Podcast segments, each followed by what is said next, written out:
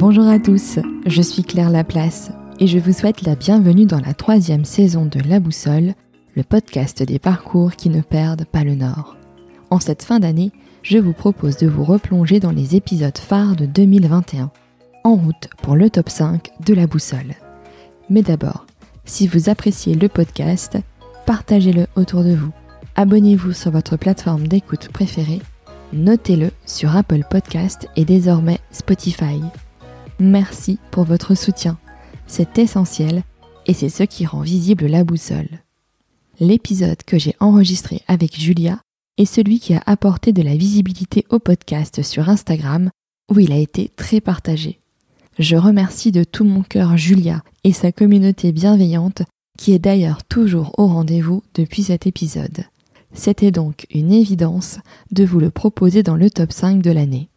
Julia avance au feeling, fait confiance à son intuition et surtout, elle développe Atelier Moustache avec brio tout en préservant son équilibre personnel. Avec Julia, nous avons parlé d'intuition, d'incarner une marque, de consommation locale, de la valorisation des métiers manuels, de l'importance d'être entouré et de savoir fixer ses prix.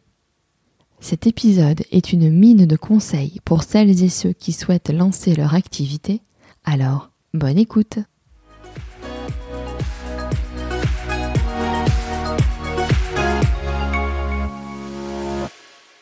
Salut Julia Salut Claire Merci d'avoir accepté mon invitation dans La Boussole.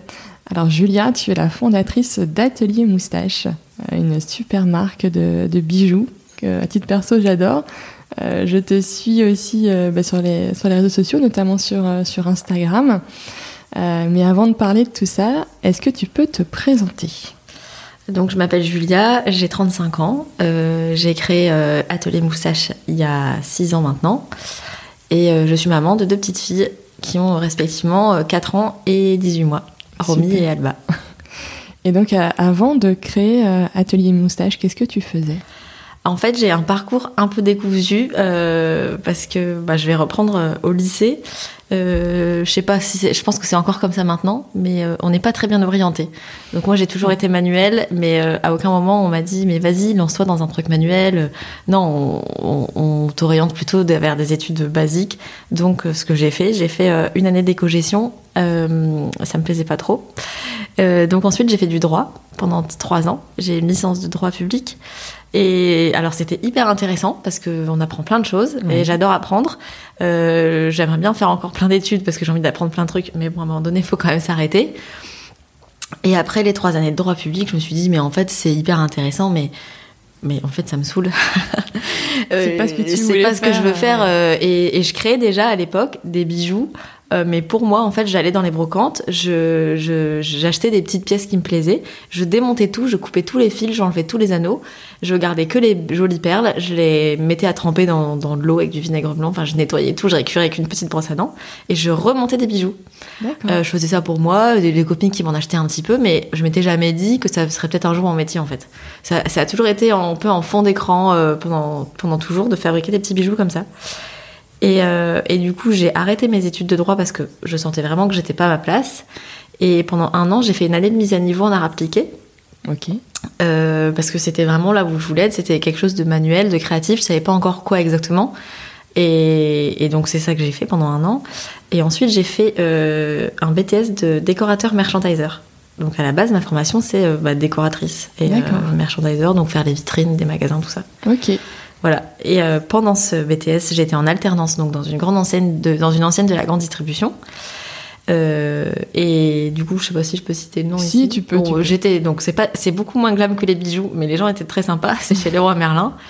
Euh, et je bossais là-bas euh, en fait à la com, donc je me suis retrouvée un peu euh, pas dans le bon service finalement parce que je faisais de la déco et je bossais à la com et comme souvent quand tu fais de l'alternance, t'es pas toujours raccord à 100% avec entre l'émission que te donne la boîte et toi ce que tu fais dans ton entreprise, mais c'était quand même vachement intéressant. Je faisais un peu de de comme avec les opérations commerciales en magasin, chef de projet avec euh, quelques événements euh, qu'on organisait euh, bah, pour au national sur le roi Merlin, donc ça c'était cool.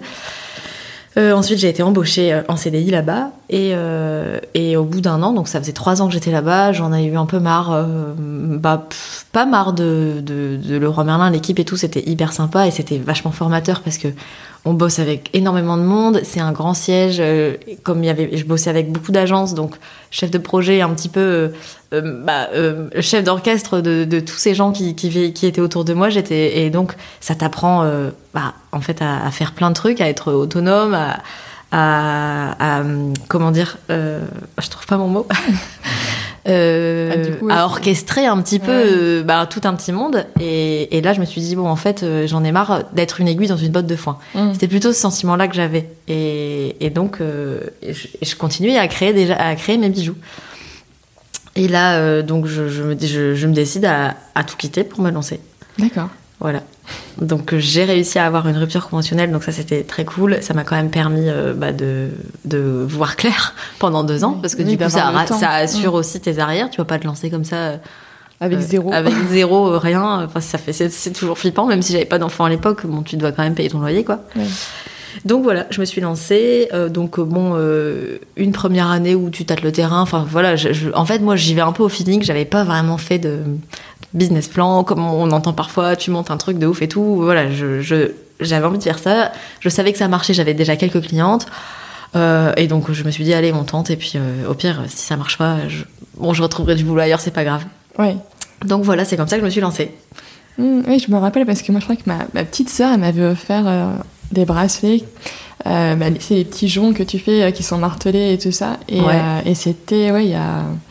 ouais, il y a bien 5, ou 6 ans, tu vois, donc c'était vraiment au Tout début, début, début. euh, ouais, ouais. Et, et du coup, comment t'as fait enfin, pour te faire connaître euh, qu'est-ce que, Comment t'as réussi à, quelque part, à te à communiquer autour de ce que tu, ce que tu faisais? Bah, en fait, euh, pardon. Au début, quand je me suis lancée, euh, j'habitais dans un petit appart. Donc, clairement, j'avais peu de place pour m'installer Mm. et j'étais déjà avec euh, Romain. Euh, lui, il en avait un peu marre de voir euh, mes bricoles dans, tous les coins de l'appartement. Et j'ai une copine qui s'est installée, qui a installé euh, une boutique à la Madeleine dans le centre-ville et qui avait une super chouette arrière-boutique. Et elle avait besoin de mettre aussi du beurre dans ses épinards. Elle m'a sous-loué son arrière-boutique. Et donc, je, ça, ça tombait à pic parce que moi, j'avais de l'espace. Et elle, elle mettait du beurre dans ses épinards, donc c'était cool. Et du coup, là, j'ai pu commencer en fait à recevoir des clientes. Dans mon arrière-boutique. Donc c'était un peu le même principe qu'ici, mais sauf que c'était une arrière-boutique et que je démarrais, donc j'étais beaucoup moins connue. Mais les clientes, elles aimaient bien venir dans l'atelier, voir comment je fabriquais, comment je faisais. Et donc ça, c'était c'était assez chouette. Euh, mais c'est vrai que ça avait quand même ses limites parce que comme j'étais derrière une boutique, bah, en fait, euh, les clientes, elles rentraient, elles sortaient comme une, comme une boutique finalement. Alors qu'ici, il faut prendre rendez-vous. Et, euh, et c'est compliqué de d'être à la vente, à la fabrication, euh, sur le site internet, enfin de faire, d'avoir toutes les casquettes. Et clairement, la casquette vente, euh, même si j'adore rencontrer les clientes, je pouvais pas l'assumer euh, bah, Tout 5 jours sur 100%, 7 euh, ouais. parce que bah, pendant que je papote avec la cliente, bah, en même temps, je fabrique de- derrière, je fabrique pas. Il y a personne qui fabrique pour moi. Mm. Et, et en plus, j'ai eu Romy il y a 4 ans et je me suis vite rendu compte que des horaires de commerçant, parce que du coup, j'avais des horaires de commerçant, euh, bah, c'était pas compatible avec euh, la vie de famille. Enfin, c'est, compatible, mais en tout cas, c'était pas le projet que moi j'avais à la base de me dire je crée mon entreprise, euh, je vais aussi profiter de mes enfants. C'était pas comme ça dans mon projet de vie. Et du coup, j'ai quitté euh, bah, l'arrière-boutique, donc pour ces deux raisons-là principalement, et je me suis installée à la maison. Mhm. J'ai installé un atelier à la maison. Donc c'est vrai que c'était très pratique parce que j'étais à la maison, j'avais remis euh, en nounou euh, du coup euh, ben, quand j'en avais besoin. Et j'ai donc, pour répondre à ta question de comment je me suis fait connaître, au début je me suis fait connaître à l'atelier à la Madeleine. Bah il y a beaucoup de bouche à oreille, mine de rien ça, ça fonctionne assez bien. Il y avait beaucoup de mamans, beaucoup de qui passaient, qui faisaient des cadeaux, des cadeaux d'anniversaire. Donc comme ça je me suis fait connaître. Et, et ensuite le challenge ça a quand même été euh, de, de, de garder toute cette clientèle qui venait à la boutique atelier euh, sur mon site internet parce que Ouais. je, je me suis installée chez moi mais je recevais pas les clients de chez moi c'était dans mon voilà c'était dans une chambre là-haut c'était juste impossible donc ça ça a été quand même une grosse remise en question euh, parce que j'avais mine de rien euh, je vais te dire une bêtise mais je crois que je devais avoir 70% de ma clientèle et de mes ventes de mon chiffre d'affaires qui étaient réalisés Euh, sur place. sur place dans Ouais. l'atelier, ouais. Donc, euh, bon, du coup, mais j'avais pas d'autre solution. Il fallait vraiment que je bouge parce qu'en fait, euh, ce que je raconte pas trop souvent sur les réseaux, c'est que mon mari, il travaille en Belgique, donc je suis souvent toute seule en fait. Mm. Et le soir, euh, je me suis dit, moi, j'ai pas envie de payer une nounou qui va chercher mes enfants à l'école. Pour moi, rentrer, dire, si t'as des horaires de commerçant, tu finis à 19h. Ouais, c'est hyper tard. Au, mieux, si t'as personne qui traîne un peu, tu rentres chez toi à 19h30, ça me Mm. paraissait vachement tard, et c'est pas ça que je voulais. Et du coup, je bossais aussi le samedi. Et donc déjà, on se voit pas la semaine. Si moi en plus je suis pas là le samedi, euh, Oh, je me suis dit non, ça va pas, l'équilibre il va pas être bon. Donc pour toutes ces raisons, du coup, je suis rentrée à la maison. Et là, euh, bah, le challenge, ça a été de, bah, de mettre la gomme sur le site internet et sur les réseaux sociaux. Mm. Parce que pendant tout le temps où j'étais à l'atelier euh, de la Madeleine, bah, j'avais pas le temps de, de faire du réseau social, de faire du Instagram, du Facebook, euh, de faire euh, du référencement de site internet. J'avais un site internet, il était à jour, il était propre, mais il était pas du tout euh, optimisé, optimisé. il aurait pu être mieux fait. Les réseaux, j'y étais, mais sans y être vraiment à fond, parce que bah, toujours pareil, je fabrique, je vends, j'achète, enfin, il y avait trop de casquettes en fait en Mm. même temps. Et donc, donc voilà. Et du coup, retour à la maison, euh, mettre la gomme sur les réseaux pour tout re- remettre en route. Et donc euh, j'ai réussi à faire prendre, euh, enfin à faire repartir quand même le site euh, internet euh, à la maison. Donc ça c'était cool, j'étais contente. Bah, c'est beaucoup d'énergie, beaucoup d'investissement parce que ça veut dire aussi faire bah, plus de photos parce que les clientes qui voient sur internet le bijou, c'est pas pareil que quand elles viennent à l'atelier, elles ont besoin d'avoir plus de détails, une photo plus jolie. Euh, du coup, apprendre à moi-même toute seule faire des photos, mieux m'équiper, enfin tout ce genre de choses quoi. Et, euh, et puis plus de, bah, plus de présence aussi sur les réseaux, Oui, forcément. forcément. Ouais. Oui, puis après, ça, tu fais, tu fédères ta communauté au final. C'est Euh, ça. Et là, maintenant, tu as quand même une jolie communauté euh, derrière toi euh, qui, qui suit euh, tes nouveautés, ce que tu présentes euh, voilà, sur ta page Instagram. Euh, je me rends pas compte de toi, tu vois, qu'est-ce que ça, qu'est-ce que ça représente dans les ventes que tu fais. C'est, vraiment un gros canal en direct euh, pour toi? Alors, euh, Instagram, c'est quand même un gros levier pour moi parce que je sais que quand je vais poster une nouveauté euh, sur, en story ou en, post, bah, je vais la vendre assez rapidement dans la, la demi-journée qui, qui, Mm. va, qui va passer. Ou quand euh, je vais être plus présente, je vais avoir plus de trafic sur mon site. Et si je suis moins présente, j'ai moins de trafic sur mon site. Ça, c'est évident. Après, heureusement, j'ai quand même du trafic qui vient hors Instagram. Beaucoup de clientes qui euh, arrivent en direct parce qu'elles connaissent la marque et qu'elles avaient prévu d'acheter un truc chez moi. Et, et voilà. Mais c'est vrai que Instagram, c'est euh, aujourd'hui incontournable pour, pour moi et pour euh, bah, la façon dont j'ai monté le business, en fait. Mm. Et du coup, qu'est-ce qui fait qu'à un moment, tu te dis, euh, je, je reste plus à la maison, je, je me remets en atelier, mais un atelier euh, où, du coup, là, toi, tu, tu enfin, voilà, es maître de, de ton espace, de tes horaires, de ce que tu fais, euh, de ton organisation. Quoi. Bah, en fait, euh, j'ai donc travaillé 4 ans à la maison et j'ai eu un- une petite. pendant le premier confinement. Donc j'ai accouché, on était confinés depuis deux semaines à peu près. Et, et là, déjà, j'en avais un peu marre d'être à la maison. Euh, et donc du coup, quand j'ai accouché, il a fallu laisser la chambre qui était mon atelier au bébé. Donc on a créé une petite extension en bas où j'avais quand même mon espace, j'étais hyper bien installée. Mais mine de rien, j'avais que 5 mètres carrés et j'étais hyper à l'étroit. Dès que je voulais faire une photo, il fallait que je débarrasse toute la table de salle à manger pour installer mon stand photo avec mes tissus, avec mes décos. Euh, les filles, elles rentraient de l'école euh, et puis il fallait que je range tout. Enfin, ça, ça me pesait vraiment beaucoup. Euh, et, et je pense que aussi l'année de confinement, on a tous pété un câble. Ouais, on avait tous marre de nos on maisons. avait tous marre de notre maison. Euh, et en fait, je, je- je me retournais et je me levais pour aller me faire un café. Et là, je passais devant euh, bah, le chariot de marche, la poupée, le truc pas rangé. J'entends la lessive qui s'essort. Tous ces trucs-là que, en fait, je vivais depuis 4 ans, que les gens, du coup, ont vécu tous pendant un an. Je pense qu'ils peuvent Mm. comprendre le ras-le-bol au bout de 4 ans de, de tout ça, quoi. Mm. Et du coup, là, je me suis dit, ok, euh, il faut que je bouge, il faut que je sorte.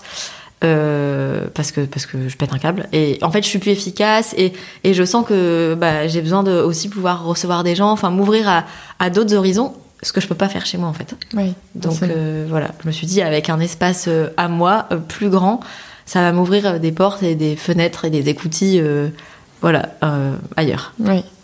Et du coup, j'ai pris la décision de prendre cet appartement. J'ai eu l'opportunité, en fait, euh, c'est hyper bien tombé. Et donc voilà, je me suis installée ici. Super. Donc euh, un peu en, en retrait des clientes. Qui, voilà, qui, ça, me, ça me laisse mon temps pour fabriquer, mais euh, je peux quand même les recevoir et papoter et les, et les conseiller parce que ça c'est quand même très cool sur rendez-vous. Donc c'est le bon compromis en fait. Ouais, non, c'est chouette d'avoir ces créneaux ouverts et comme ça, du coup, voilà, tu sais, tu peux dédier ton temps finalement à, à chacune de tes casquettes. C'est ça. C'est moins fouillis et c'est plus, euh, bah, plus confortable. Et, et voilà, s'il y, a y a une journée où je sais que je vais faire de la production à fond, je vais pas prendre de rendez-vous. Et puis là, toute la journée, j'ai la tête dans le guidon sur le bureau et, et je suis pas interrompue. Quoi. Mm. Et comment tu gères euh, du coup ta, ton temps? Parce que moi, tu vois, je vois dans, dans mon travail, je m'occupe des réseaux sociaux. Euh, de, voilà, sur une partie de, l'activité. Ça me prend un temps infini, cette production de, contenu. Euh, après, c'est dans mon job, c'est hyper normé, etc. Donc voilà. Mais, euh, mais du coup, pour toi, bon, tu, postes quand même beaucoup de stories sur Instagram, des, tu fais régulièrement des posts, etc. Est-ce que ça te demande un temps important ou tu arrives à optimiser finalement ce temps-là? Bah, C'est sûr que ça demande quand même du temps. J'essaye de. Bah, en fait, il y a des jours où je suis plus active, des jours où je suis moins active, parce qu'il y a des jours où j'ai moins le temps. Et je, je, sais, je pense que je pourrais encore plus optimiser, euh, ça c'est sûr, parce que, bah, parce que parfois je me dis, bah mince, ça fait une heure que je suis dessus, et en fait, euh, bon, pour un contenu. Euh, voilà, qui est, qui est cool, mais finalement, est-ce que ça vaut une heure de, de, de temps? Je suis pas certaine. Mais euh, en fait, de toute façon, c'est la limite de travailler toute seule aussi. Mm. Je fais tout toute seule, et du coup, il y a certaines choses que je pourrais faire plus vite ou mieux ou, ou différemment si j'étais euh, avec quelqu'un. Mais euh, bon, là, je suis toute seule et, j'essaye d'être optimisée au maximum. Mais je sais que ouais, parfois, ça me prend un peu de temps, mais, mais c'est ouais, important. Et après, sur le volet création, euh, dans les bijoux que tu crées Comment, comment ça se passe? Enfin, Comment t'imagines? Est-ce que tu dessines? Est-ce que tu, enfin, comment tu, comment tu fais? En fait, euh, j'ai vraiment axé la marque sur la personnalisation. Euh, déjà depuis, bah, en fait, depuis les gens que tu as reçus en cadeau par ta sœur, j'avais vu les petits systèmes de, de, de tampons, de, pardon, d'estampes en acier pour euh, graver à la main euh, aux États-Unis il y a 5 ans. Et ça n'existait pas vraiment encore en France. Je me suis dit, tiens, c'est marrant ce machin, euh, hop, je la jette, ça va pas coûter très cher. J'avais acheté 2-3 bricoles à l'époque et pour faire les premiers joncs et ça a hyper vite pris. Donc après, j'ai développé, j'en ai acheté plus, enfin, j'ai vraiment étendu la gamme et tout. Et, et, du coup, je me rends compte que c'est ça qui fait la différence aujourd'hui. Et, et, mine de rien, des créatrices de bijoux, il y en a vraiment beaucoup. Mmh. pour se démarquer, il faut faire quelque chose qu'on voit pas ailleurs ou qui est différent de ce qu'on voit ailleurs. Et, en fait, euh, je me rends compte que la gravure euh, sur les, médailles et sur les, bijoux, c'est vraiment ça que les clientes euh, recherchent le plus. Donc du coup, en fait, je réfléchis toujours à le bijou, il a une histoire, il raconte quelque chose. la cliente, elle l'achète avec pour offrir ou pour elle en mettant les initiales de ses enfants ou alors en mettant euh, euh, girl boss parce que c'est une girl boss de ouf et qu'elle offre à sa copine qui vient de monter sa boîte. Enfin, il peut y avoir plein de significations différentes. Et, du coup, je me dis toujours, euh, ok, qui va le porter, comment ça va être porté, qu'est-ce qu'on pourrait noter dessus? J'essaye de réfléchir mmh. un peu à l'histoire que pourrait avoir le bijou. Et du coup, c'est comme ça que viennent les idées en général. Oui. Donc finalement plus au fil de l'eau et en te mettant à la place euh, dans la peau de ta C'est ça, dans la peau de la cliente. Ou parfois c'est même des clientes qui me suggèrent l'idée. Elles me disent bah moi j'aime bien ça mais j'aimerais bien avec ça c'est pas possible et tout. Je me dis bon alors attends je regarde ah bah c'est pas mal cette idée finalement ça me donne d'autres idées euh, en écoutant les clientes parfois. Ok. Donc, euh, Et tu dis donc ça que tu es toute seule mais en même temps je pense que voilà comme pas mal d'entrepreneurs des fois on est un peu un petit peu seul. Euh, aussi, j'imagine, des, des, personnes autour de toi, euh, hors de, ton, de ta famille, enfin, ton, ton mari qui te soutient, mais après, euh, qui sont à tes côtés euh, pour, pour t'accompagner, avoir un regard un peu extérieur sur ce que tu fais euh... euh ouais, ouais. Heureusement, j'ai une équipe de, bah, euh, une équipe de copines qui sont toutes à leur compte. Oui. Euh, en fait, on a créé ça pendant le confinement. Enfin, non, je, me, je, m'approprie pas le truc. Euh, c'est Charlotte de, du restaurant Chicon Choc, oui. Chicon Pressé, pardon. Chicon Choc, c'était le nom de son blog, qui a créé un groupe pendant le confinement, un peu pour tous se soutenir, parce que tout le monde avait un peu la déprime. Enfin, c'était, c'était la, la cata. Euh, c'est parti bêtement avec un truc genre on a fait un loto avec une grille, je sais même plus trop. Et finalement ce groupe, euh, il est resté, il a pris et, puis maintenant on se papote tous les jours dans le groupe pour euh, bah, des questions business, des questions perso, enfin ça. Ou alors il y a trois ou quatre jours parfois où ça papote pas du tout. On essaye de se faire des petits rendez-vous un coup de temps en temps pour se faire un café ou un, un apéro entre copines. Donc donc ça, c'est vrai que c'est sympa parce que ça permet de papoter business avec des, des gens qui sont pas dans notre business. Parce que mm. parfois, on a la tête dans le guidon et on, on se rend pas compte de trucs qui sont évidents. On se dit, bah ouais, c'est vrai, t'as raison, en fait, pourquoi j'avais pas pensé? Mais heureusement que je papote avec toi. Et ça, ça fonctionne avec ce groupe de nanas là, mais en fait, ça fonctionne avec n'importe qui tout le temps. Euh, la dernière fois, je reçois une cliente euh, qui a aussi euh, un, une boutique à elle. Elle, elle revend des robes de, mariées de, de créateurs et on papote, on papote, on papote. Ça a duré une heure. Et du coup, même ce genre d'échange-là, c'est hyper riche. Et, en, général, je trouve que quand même dans le Nord, les entrepreneurs, entrepreneuses sont plutôt sympas. Je suis jamais tombée sur euh, quelqu'un de méchant ou, de désagréable et assez, euh, assez riche de, d'échanger, de partager, de, de donner ses tips, euh, ses infos. Et je trouve que tout ça, c'est hyper enrichissant en fait. Donc euh, même parfois sur les réseaux, je papote avec d'autres filles euh, qui ont leur marque de plein de choses différentes pour enfants, euh, des trucs, de la déco, des, même des bijoux. Et, et, ça, ça enrichit et ça nourrit aussi euh, bah, notre propre business parce qu'en parlant avec des autres, on se rend compte que bah, on, on se dit ah ouais ça c'est vrai c'est pas mal que tu fais ça comme ça et, et c'est comme ça que parfois euh, on met la, le point sur des petits trucs euh, qu'on faisait mmh. pas dans le bon sens quoi. Ouais c'est sûr. Oui, le partage c'est essentiel en fait. C'est clair, surtout quand on est tout seul. Mmh. Oui oui. Ouais, et du coup aujourd'hui je partage aussi mon quotidien avec euh, ma coloc parce que je sous-loue une partie de, de cet espace. Euh, et, euh, et, du coup c'est trop bien parce que on, tous les jours on échange. Au-delà de sous-louer l'espace, en fait, euh, on boit un café, on mange le midi à deux, et, et, là aussi on partage vachement. Et en plus, elle, elle, fait du marketing digital, donc elle a un œil aussi différent mmh. sur ce que je fais, et ça c'est hyper hyper enrichissant aussi. Ouais, c'est clair. et, et, comment toi tu arrives à à voir un petit peu la suite de ce que tu as envie de faire pour Atelier Moustache? Bon, il y a eu le changement de, nom qui a eu il y a quelques mois. Euh, déjà, pourquoi tu as voulu changer de nom? Et après, euh, comment tu... qu'est-ce que tu as envie de faire pour ta marque? Alors, en fait, pourquoi j'ai changé de nom? Euh, Tout début, ma marque s'appelait Une moustache dans l'atelier, euh, hyper bêtement, parce que quand j'ai créé ça, je pensais jamais, euh, enfin, je pensais jamais, si, je, je, je l'espérais, mais sans en être sûre d'en arriver là un jour. Ouais. Euh, je me suis dit bon, euh, comment je vais appeler ça? J'ai pas vraiment d'idée. En fait, j'avais un chat qui mettait tout le temps ses pattes sur mon bureau et ses moustaches euh, partout. et donc je me suis dit ok, le chat, la moustache du chat, c'est marrant. Le chat c'est cute. Hop, une moustache dans l'atelier avec la petite moustache. J'ai dessiné un petit logo sur Illustrator et c'était envoyé, c'est pesé quoi. Un peu toujours au feeling. On en revient toujours au même, au feeling. Et, et, là, voilà, la marque, elle a évolué, elle a grandi. Euh, j'ai changé la gamme aussi. Maintenant, je propose des bijoux qui sont dorés à leur fin. Je bosse avec un doreur parisien. Donc, euh, je suis montée en gamme. Et, et, je trouvais que le logo, il était plus vraiment raccord euh, avec euh, bah, le, le, nouveau euh, step que j'ai fait avec la marque, avec la qualité des bijoux que je, que je vends. Et, et puis même le nom Une moussage dans l'atelier, c'était long. Et enfin, c'était c'était long à dire, ça ça, ça, ça m'allait plus. Mais je pouvais pas non plus complètement changer d'identité parce que l'atelier moustache, la moustache, enfin les gens m'appellent la moustache, c'était pas possible de, de me défaire de ce nom-là. Mmh. Donc du coup, j'ai raccourci en atelier moustache. Ouais, c'est plus simple, plus court, euh, ça sonne plus, euh, je sais pas comment dire, mais euh, voilà, ça c'était peut-être plus artisanat, enfin, enfin voilà, différent. Euh... Ouais, mm. ça fait moins euh, enfantin en fait. Je sais pas comment expliquer, mais euh, donc du coup, euh, j'ai fait, j'ai demandé à une graphiste de rebosser ma charte graphique et mon logo. Donc ça, c'était aussi sympa d'avoir un, un, un, point de vue extérieur sur le logo et puis un, aussi une patte, la patte de quelqu'un d'autre, quoi. Oui. Oui, carrément. Et du coup, sur tes fournisseurs, donc tu travailles avec une, un atelier euh, parisien pour la dorure des, euh, de tes bijoux. Ouais. Euh, où est-ce que tu te fournis? Comment ça marche En fait, j'ai fait les salons plusieurs fois pour trouver. Ouais. C'est un peu, c'est compliqué de trouver des fournisseurs et de trouver les bonnes personnes parce que tu tapes pas grossiste fourniture bijoux sur internet et tu tombes sur les gens tout de suite. Non, non j'imagine. Hyper compliqué. Donc moi, principalement, j'achète des pièces en laiton en Europe. Euh, ensuite, je fais aussi fabriquer certaines pièces à Paris. Euh, par exemple, il y a des, des, nanas qui fabriquent que, du, que de l'anneau, que des pièces rondes.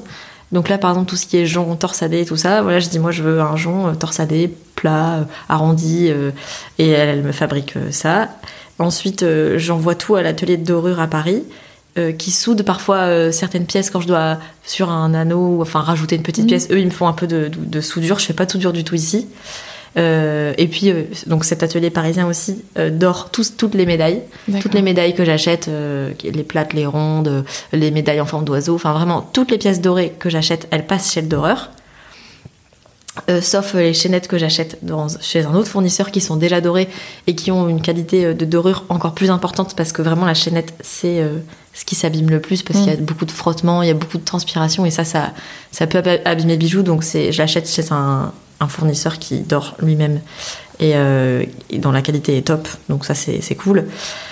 Et ensuite, euh, c'était, euh, je m'éparpille dans ta. C'était quoi la question? Il fallait revenir où? Euh, C'était pour en Euh, revenir à ce que tu voulais faire après. Comment tu voyais euh, la suite euh, de Euh, Moustache Non, tu m'avais demandé les fournisseurs. Euh, fournisseurs, comment tu ouais, fais comment tu les trouves euh, comment- Bah en voilà. fait voilà, tu vois par exemple le doreur, je lui dis bah j'ai besoin de faire ça ça ça, est-ce que tu connais un fournisseur? Et puis le fournisseur, bah le doreur me file le nom d'un Mm. fournisseur. Enfin après euh, bon une fois après je, bon t'en as 3 4 et t'as pas besoin de 50 000 s'ils conviennent ils conviennent quoi.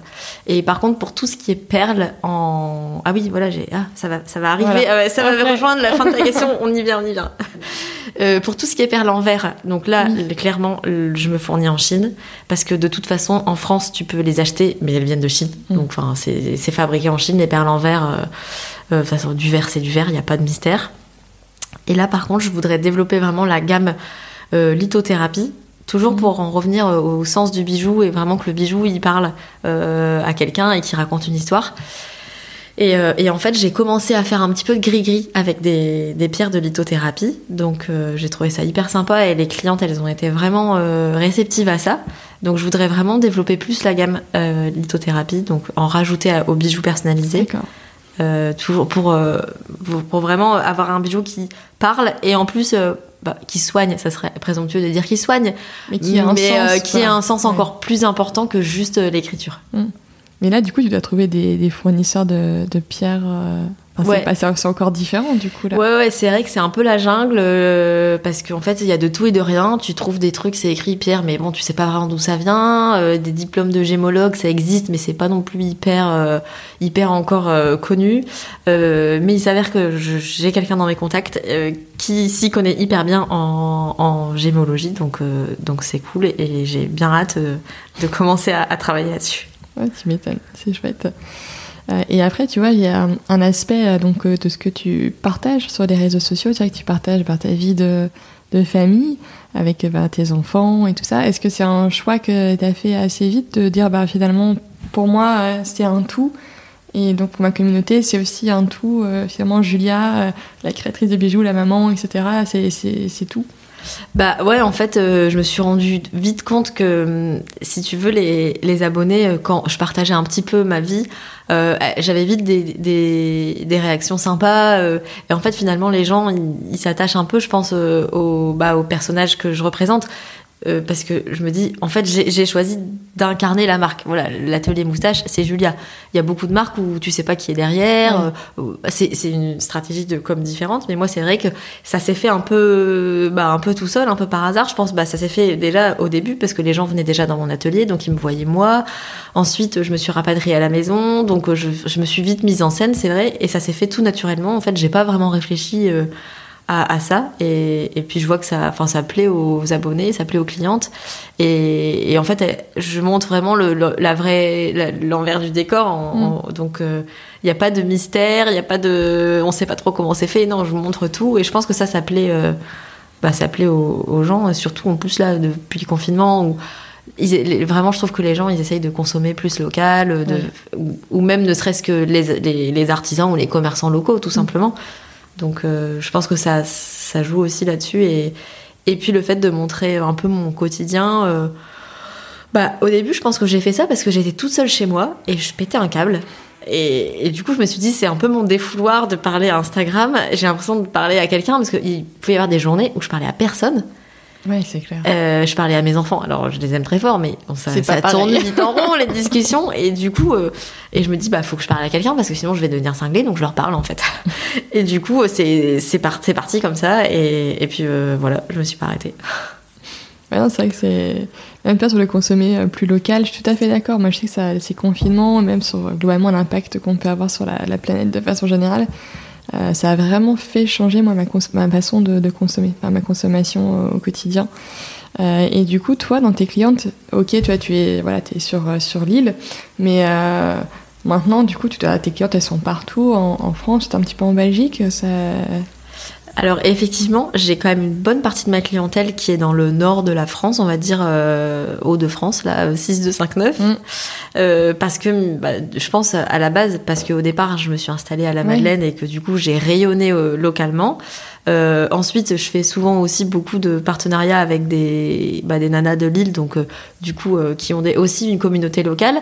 Mais effectivement, mon site internet, je vends dans toute la France, mmh. vraiment partout. Euh, je vends un peu en Belgique, euh, là en Italie récemment. Bon, pas tous les jours, mais ça arrive. En Suisse aussi, euh, en Allemagne, ça m'est déjà arrivé. Donc voilà, et c'est vrai que, mais même sur le site internet, je vends beaucoup dans le Nord en fait, et dans le, et dans le Pas-de-Calais.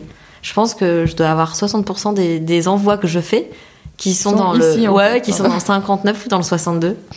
C'est marrant, mais et tout le reste dans France tout partout en France.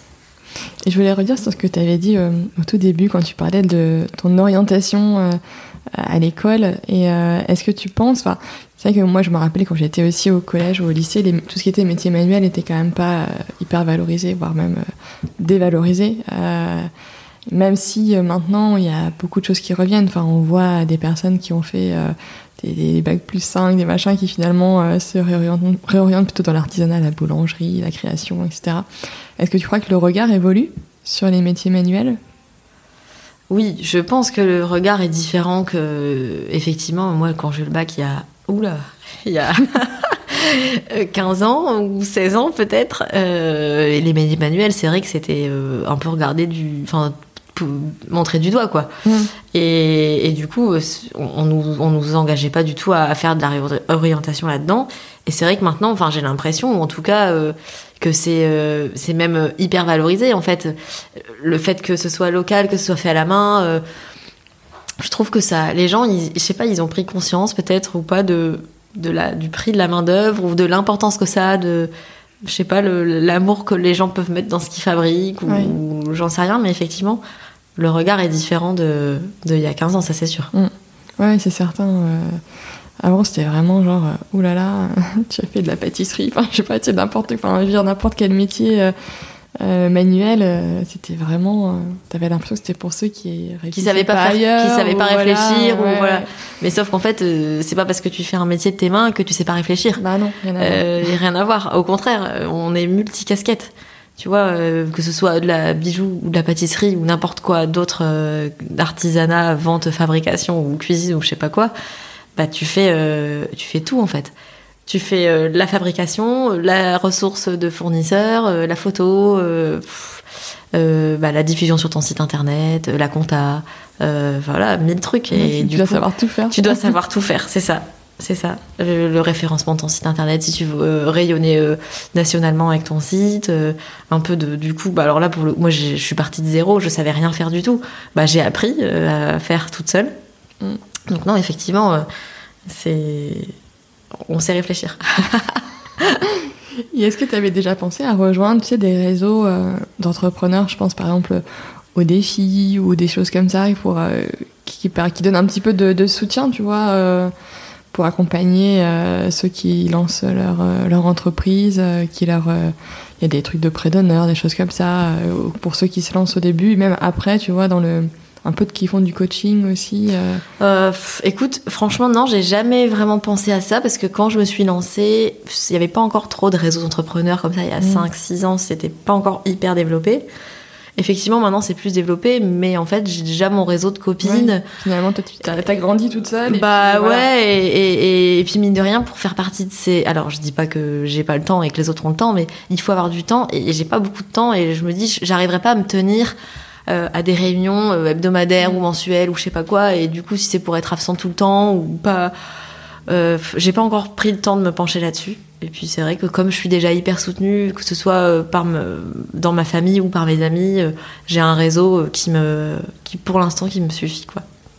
Est-ce que du coup tu as eu ta, ton activité qui a, qui a cru comme ça, hop, assez progressivement, ou tu as eu des, des moments, je sais pas, qui peut-être un, nouveau euh, bijou que tu as créé, quelque chose où ça, il y a eu un changement ou est-ce que, enfin, tu vois, est-ce que tu as eu des, des, des, pics en fait euh, dans ton activité, des, des moments où as lancé quelque chose de nouveau et en fait ça, ça a vraiment créé beaucoup de nouvelles commandes? Enfin, comment ça s'est fait pour toi? Bah en fait, le pic numéro un, ça a été vraiment le jonc à message. Euh, là, clairement, euh, en fait, j'ai, je l'ai vite fait. Enfin, j'ai, vite eu l'idée du jonc à message quand j'ai démarré. Voilà, il y a eu une première année euh, où je, je trouvais un peu les fournisseurs, comment tu vas t'organiser, voilà, comment tu vas communiquer. C'était un petit peu je pas pas patauger mais voilà j'étais dans le flou. Mm. et, euh, et j'ai lancé le joint un message et ça a cartonné direct. Je sais pas j'en ai vendu des, à l'appel à l'appel. J'avais plus de bras je devais taper au marteau à Noël. C'est parce que moi Noël c'est vraiment euh, un gros gros gros mois euh, un mois et demi de intense fabrication. Et la tête dans le guidon je vois je dis toujours que je vois plus la lumière du jour. Et ça a été vraiment hyper intense sur le jonc. Et donc ça ça a vraiment lancé la première fois. Ensuite j'ai eu un petit creux, bah, alors pas à cause d'une création qui n'a pas fonctionné, mais comme je te racontais tout à l'heure, quand je suis partie de l'atelier et que je suis rentrée à la maison, euh, je me suis réinstallée à la maison, ben forcément il y a eu un creux euh, dans le chiffre d'affaires parce que, parce que 70% du chiffre d'affaires il, s'est évaporé quoi. Donc là il a fallu remettre la gomme sur, euh, bah, sur les réseaux, sur le site internet, sur une communication différente. Et ensuite, euh, on va dire que j'ai relancé, enfin vraiment ce qui a relancé euh, la machine, euh, c'est quand j'ai décidé de, faire des médailles. Avant, il y avait que les gens gravés. Et, je me suis dit, ben, en fait, c'est trop bête, je peux graver plein d'autres choses et je vais graver des médailles. Et donc vraiment, quand j'ai commencé à faire des médailles avec des sautoirs gravés, avec euh, des bracelets gravés euh, différemment que sur un jonc, parce que le jonc, ça peut pas plaire à tout le monde. Euh, là, j'ai vu une différence aussi, ça, ça, a vraiment pris. Et puis surtout, le jonc, c'est du laiton. Donc même si c'est une matière qui résiste très bien au temps, c'est une matière qui se patine et qui plaît pas forcément à tout le monde. Par contre, toutes les médailles, c'est doré à leur fin. Donc je suis passée sur aussi un, euh, bah, un matériau différent, euh, une prestation différente, une gamme de prix différente.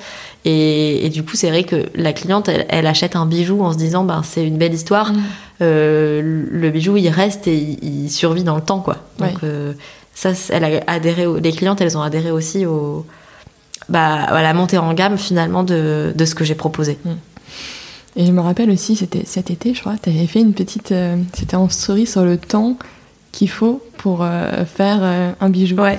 Et euh, c'était sur une, de tes, une des bagues, hein, c'est ça.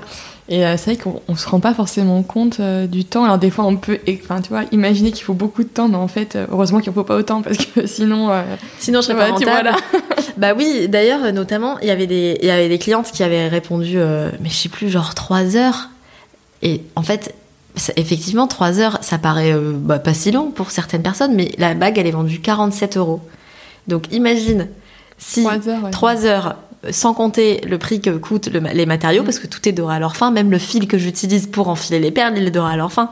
Donc le prix déjà de base euh, plus les 3 heures, bah en fait dans ma poche il y a, y a, moins 10 euros quoi. Mm. C'est impossible. Et en fait c'était 45 minutes. Cette bague vraiment pour la créer, euh, si je galère et que j'ai un petit couac, ouais, 45 minutes. Donc c'est déjà, euh, c'est déjà pas mal 45 minutes pour 3 heures, c'est pas 45 euh, minutes pour 3 heures, qu'est-ce que je dis 45 quoi 45 minutes pour euh, une bague que je vends 47 euros, c'est pas non plus euh, voilà déconnant. Et en fait, si tu veux, je lisse un peu le, bah, le, le, prix de vente des créations et par rapport au temps que je passe dessus. Mm. Parce qu'il y a des créations que je peux vendre presque le même prix sur lesquelles je vais passer que 10 minutes.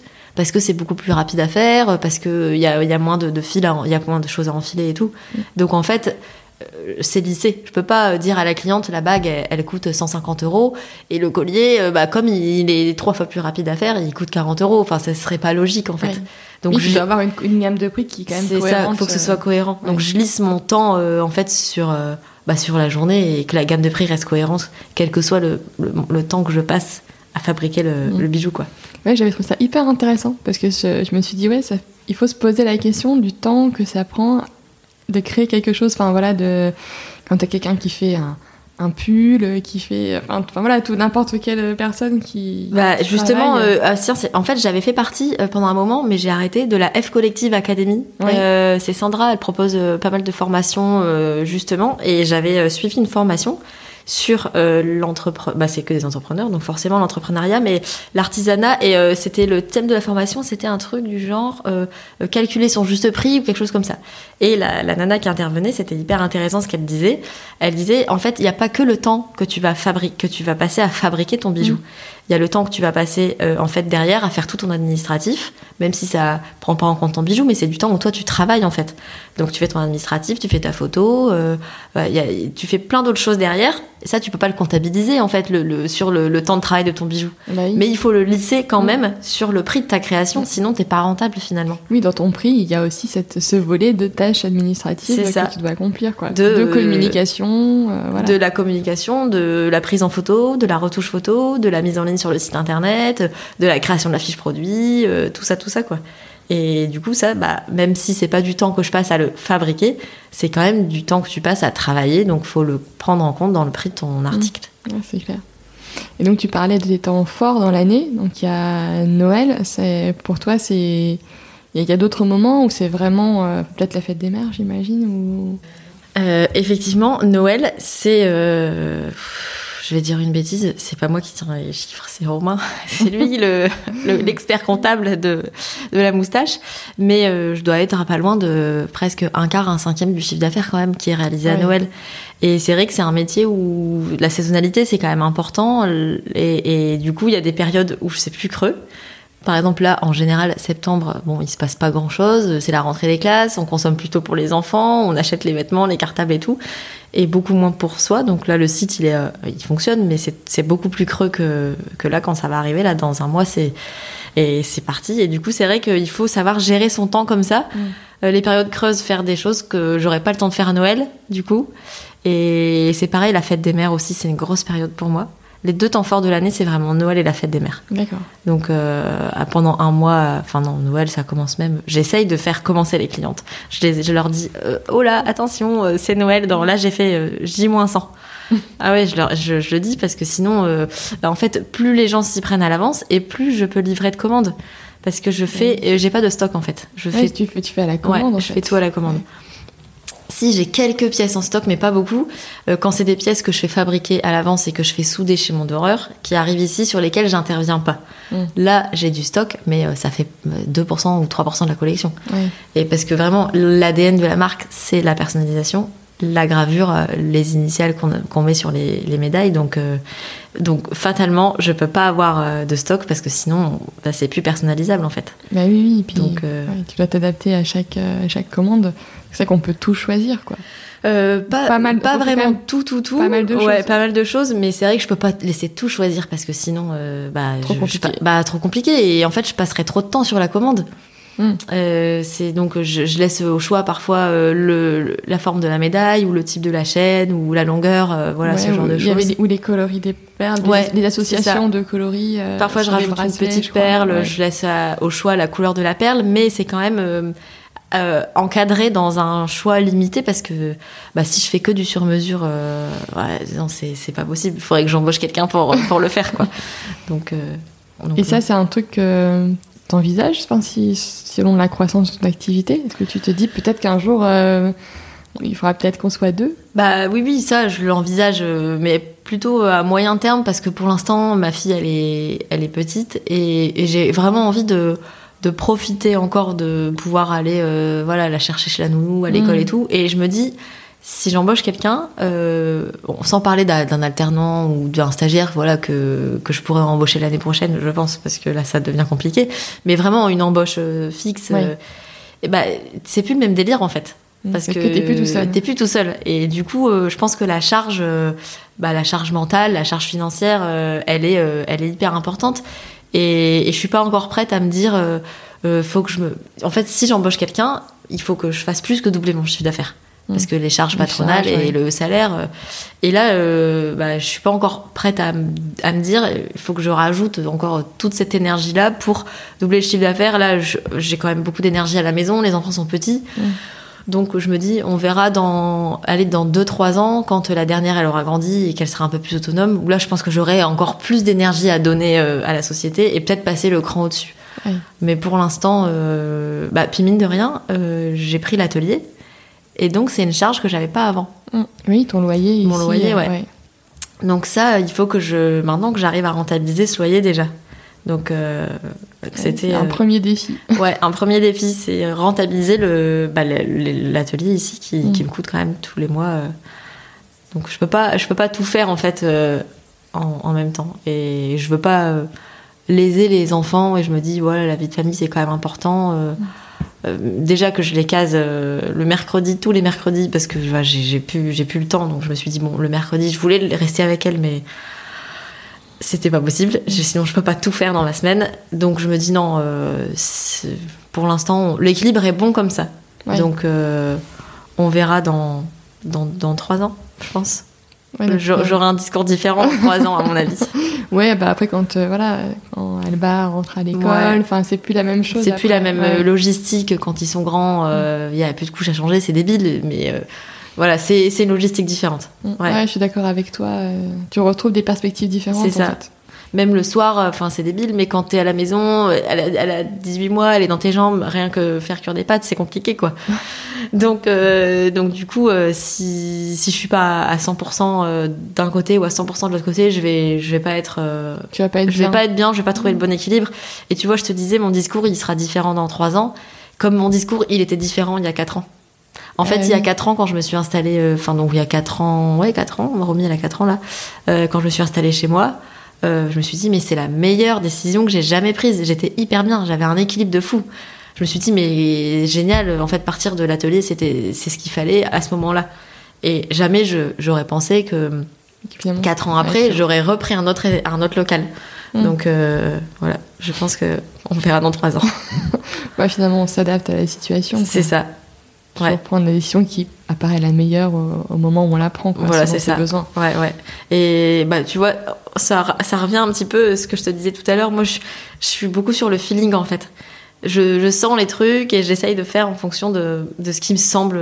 Je fais pas trop de plans sur la comète en me disant je veux aller à tel endroit ou je veux faire ça ou je veux faire ça. Si, je sais que je, veux, je veux faire des choses euh, avec la boîte et, et je veux pas que ça stagne et je veux évoluer, je veux avancer, je veux proposer euh, des nouvelles, une nouvelle gamme de produits, euh, un accompagnement un peu sur la lithothérapie, vraiment des choses comme ça. Mais je sais pas quand, je sais pas comment exactement, euh, j'ai pas de plan programmé, euh, donc euh, toujours un petit peu au feeling euh, quand ça vient, quand l'opportunité se présente et, et quand c'est le bon moment quoi. Ouais, non, mais c'est ce qu'il faut faire aussi, quoi. Enfin, parce que quand on se fixe trop de trucs, trop d'objectifs, c'est très précis, etc. Bah parfois c'est compliqué de les atteindre et du coup tu peux te Tu sentir être un peu déçu, déçu. bah ouais. voilà, ouais. C'est ça. Alors que là, bah, finalement, tu avances pas à pas et tu trouves ton équilibre, ce qui est quand même hyper important euh, aussi euh, Ouais. entre ben, euh, ton entreprise, ta famille, tes amis. voilà, après, c'est sûr que rien n'est jamais parfait, mais, mais au moins, t'as ta façon de fonctionner, quoi. Ouais, ouais, ouais, c'est c'est important de trouver l'équilibre et j'essaye toujours de faire en sorte que bah l'équilibre il, il soit respecté quoi. Mm.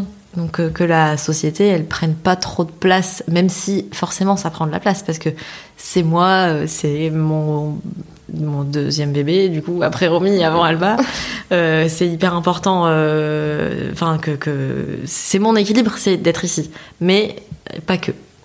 Donc euh, voilà, ça c'est important. Tu vois, là, je viens d'accepter, euh, alors que je ne le fais jamais, jamais, jamais, euh, une vente à Vendrechy avec euh, une nana qui a une boutique euh, très jolie de, de déco euh, et de jarres et tout. Euh, je le fais jamais. Je sais pas pourquoi j'ai dit oui, mais voilà, je me suis dit, ça me semble Ça semble à bien. point nommé, Voilà. ça me fait sortir un peu de ma zone de confort. Euh, mais donc du coup, ça veut dire que je dois fabriquer du stock pour aller à cette vente. Mm. Ce que je fais pas. Ici, j'ai un peu de stock, mais j'en ai très peu. Là, s'il y a beaucoup de passages, il faut que j'ai beaucoup de stock. Donc euh, ça me fait vraiment sortir de ma zone de confort. Donc là, je vais mettre les bouchées doubles. Et du coup, c'est un samedi-dimanche. Donc là, je sais que je suis tout le week-end euh, à l'extérieur de la maison. Ouais. Donc je vais pas être avec ma famille, mais voilà, je, je me dis. Y aller, c'est une fois, je vois ce que C'est une fois, je vois ce que ça donne et ça reste quand même. euh, Enfin, ouais, ça met pas en péril mon équilibre, quoi. Mm. Je sors un peu de ma zone de confort, mais euh, mais j'essaye de faire attention. Super, merci Julia. Tu vois, je, je regardais le temps et le temps passe vite. On discute de plein de choses et c'est super. Et donc, je voulais te, te poser les quelques dernières questions du podcast. Alors, ce podcast s'appelle La Boussole et donc la boussole, ça indique le nord. Et il y a une notion euh, bah, dont on a beaucoup parlé ces derniers mois, c'est la notion d'étoile polaire, d'avoir un peu quelque chose qui nous guide dans la vie en fait, euh, parce que c'est elle qui, qui guide les, les, voyageurs dans la nuit et on en parle aussi dans, les, dans tout ce qui est un peu développement personnel, etc. Et euh, pour toi, ça serait quoi ton étoile polaire qui te guide dans ta vie euh, au quotidien? Eh ben écoute, je dirais, comme je fais un peu les choses selon mon feeling, qui vivra verra. voilà, ose et puis, et puis on verra ce que ça donne. Ouais. Et, euh, et ensuite, moi, j'aime beaucoup euh, lire, regarder des séries aussi. Bon. et si tu avais quelque chose à me conseiller à, à nos auditeurs, ça serait quoi? Alors lire, j'aime beaucoup lire aussi, mais malheureusement ça fait 4 ans que je n'ai pas ouvert un bouquin parce que j'ai pas pris le temps. Alors oui, le temps on peut toujours le trouver, mais là pour l'instant je l'ai pas encore trouvé. Du coup j'écoute, j'écoute, j'écoute beaucoup de choses. J'écoute des podcasts, j'écoute de la musique. Euh, donc je vais peut-être plutôt te conseiller un podcast. Oui, carrément. Euh, j'aime bien écouter euh, euh, le podcast de Louise qui a le, blog The Ah, Better euh, My Better Self. My Better Self, ouais, Ouais. ça. Euh, J'aime bien écouter aussi euh, Pauline Legnaud. Euh, là, j'ai vu que Laurie Tillman ce matin, elle avait sorti un premier épisode de son podcast. Oui, Donc, je pense ça que ça aussi. va être hyper sympa Je suis assez aussi. curieuse, ouais. Ouais. Et voilà. Et sinon, j'aime bien aussi écouter de la musique parce qu'en fait, pourquoi j'écoute des choses? Parce que je peux écouter en faisant autre chose en, même temps. Oui, c'est Et pratique. du coup, tu doubles ton temps. Et en fait, que quand tu lis, alors euh, c'est très cool de lire, mais tu peux pas faire autre chose On en même faire temps. que ça. Donc Ouais. pour l'instant, la lecture, on verra plus tard. Et euh, est-ce que tu aurais quelqu'un à me recommander sur le, sur le podcast? Alors, euh, j'aurais mille personnes à te recommander, euh, mais j'ai pensé à une de mes meilleures amies qui euh, est consultante en RH. Et en fait, elle est à son compte euh, Ok. depuis, euh, je dirais, peut-être bien. Ça fait combien de temps qu'elle à son compte Peut-être 5-6 ans. Un peu, un peu comme moi, on s'est lancé en même temps, je crois. Euh, donc voilà, euh, elle s'appelle Flore et elle est consultante RH euh, et elle est passionnée par son métier. Ah bah. Donc elle a bossé dans la grande distribution avant de se lancer. Elle, a- elle est passée par aussi les montagnes russes, donc je pense que son parcours il doit être intéressant. Super. Bah, merci beaucoup, Julia. Merci Claire. Merci pour tout ce que tu as partagé. Bien sûr, je mettrai dans les notes de l'épisode bah, tous les liens vers, vers euh, l'atelier moustache, euh, Instagram et le site internet. Euh, et ben, je te remercie beaucoup. À bientôt. J'espère que cet épisode vous a plu.